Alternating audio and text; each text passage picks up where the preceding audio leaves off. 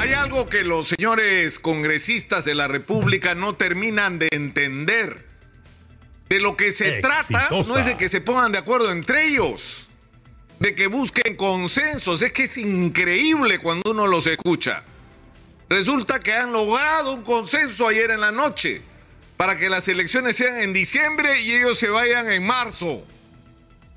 Ya están más o menos de acuerdo entre ellos, tienen como 80 votos para eso. El problema es qué va a pensar la sociedad sobre eso. ¿Qué va a pensar el país sobre eso? No es entre sus bancaditas que se tienen que poner de acuerdo. Se tienen que poner de acuerdo con el Perú que quiere que se vayan.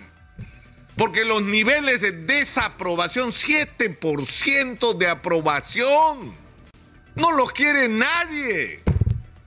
Y esto no es que no los quieran los zurdos, los revoltosos, no señor, no los quiere nadie, es transversal, no importa la posición ideológica que tengas. Este Congreso es un fiasco, es una vergüenza con contadísimas y honradísimas excepciones. Y lo mejor que pueden hacer es irse lo antes posible. Y hay propuestas consistentes, coherentes, pensadas, técnicas de cómo salir de este proceso que además coincide con el sentimiento político, es decir, tiene sustento técnico, pero además tiene una base política y que permitiría que la primera elección sea en octubre, la segunda vuelta sea en los primeros días de diciembre y que terminemos el año con un nuevo gobierno y un nuevo Congreso. No es tan difícil, pero están angurrientos por robarle unos meses a su permanencia en el Congreso, están locos. Están desenchufados del Perú y aunque parezca increíble, meses más, meses menos, hoy son importantes.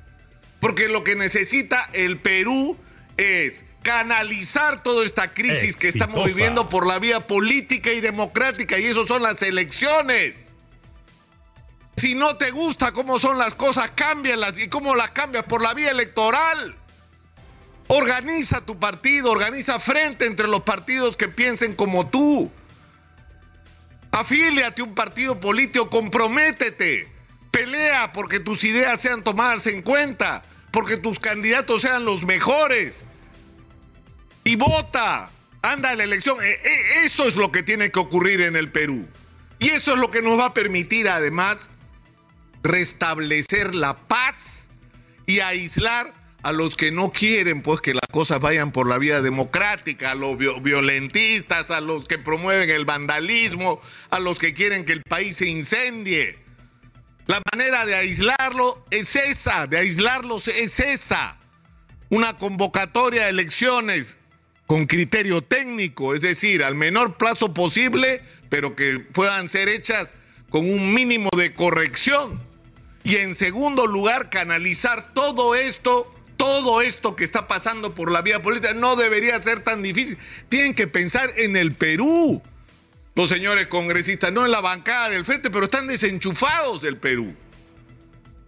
Y más les vale, más les vale que piensen bien lo que van a hacer y que reflexionen sobre lo que van a hacer, porque ahora se convierten ellos en los principales responsables de lo que pase en este país van a tener que asumir la responsabilidad de sus actos. Y la verdad, ya uno no sabe qué decir, de qué manera decirlo, en qué, en qué, en qué tono decirlo, con qué decibeles, ¿no?